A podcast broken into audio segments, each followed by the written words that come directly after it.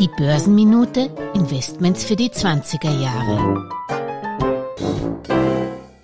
In den meisten Ländern Europas sind die Kursgewinnverhältnisse KGVs gegenüber dem Vorjahresniveau deutlich zurückgegangen.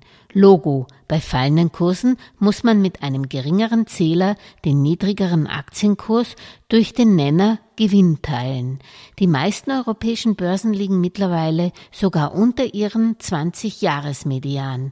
Es gibt allerdings eine Ausnahme, betont Philipp Usan, CEO bei IM Global Partner, nämlich die Schweiz. Dort beträgt das Kursgewinnverhältnis 18,8. Das ist 27 Prozent mehr als der 20-Jahres-Median von 14,8. Dafür gibt es natürlich Gründe. Zum einen machen im Schweizer Index SMI eine Handvoll defensive Flaggschiffe wie Roche, Novartis, Nestle den Großteil der Marktkapitalisierung des Index aus.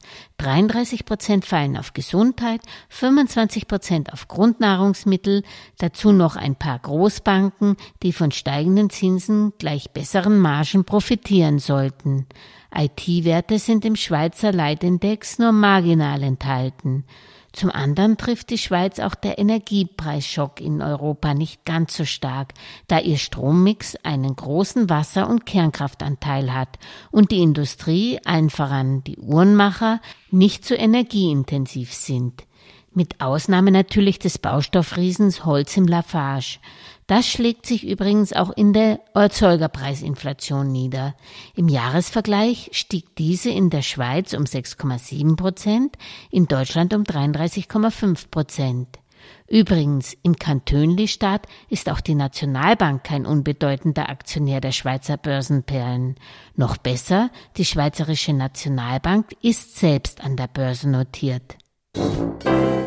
Alles Gesagte ist nur die persönliche Meinung von Julia Kistner und daher keine Anlageempfehlung und keine Rechts- und Steuerberatung. Für Verluste, die aufgrund von getroffenen Aussagen entstehen, übernimmt die Autorin Julia Kistner keine Haftung.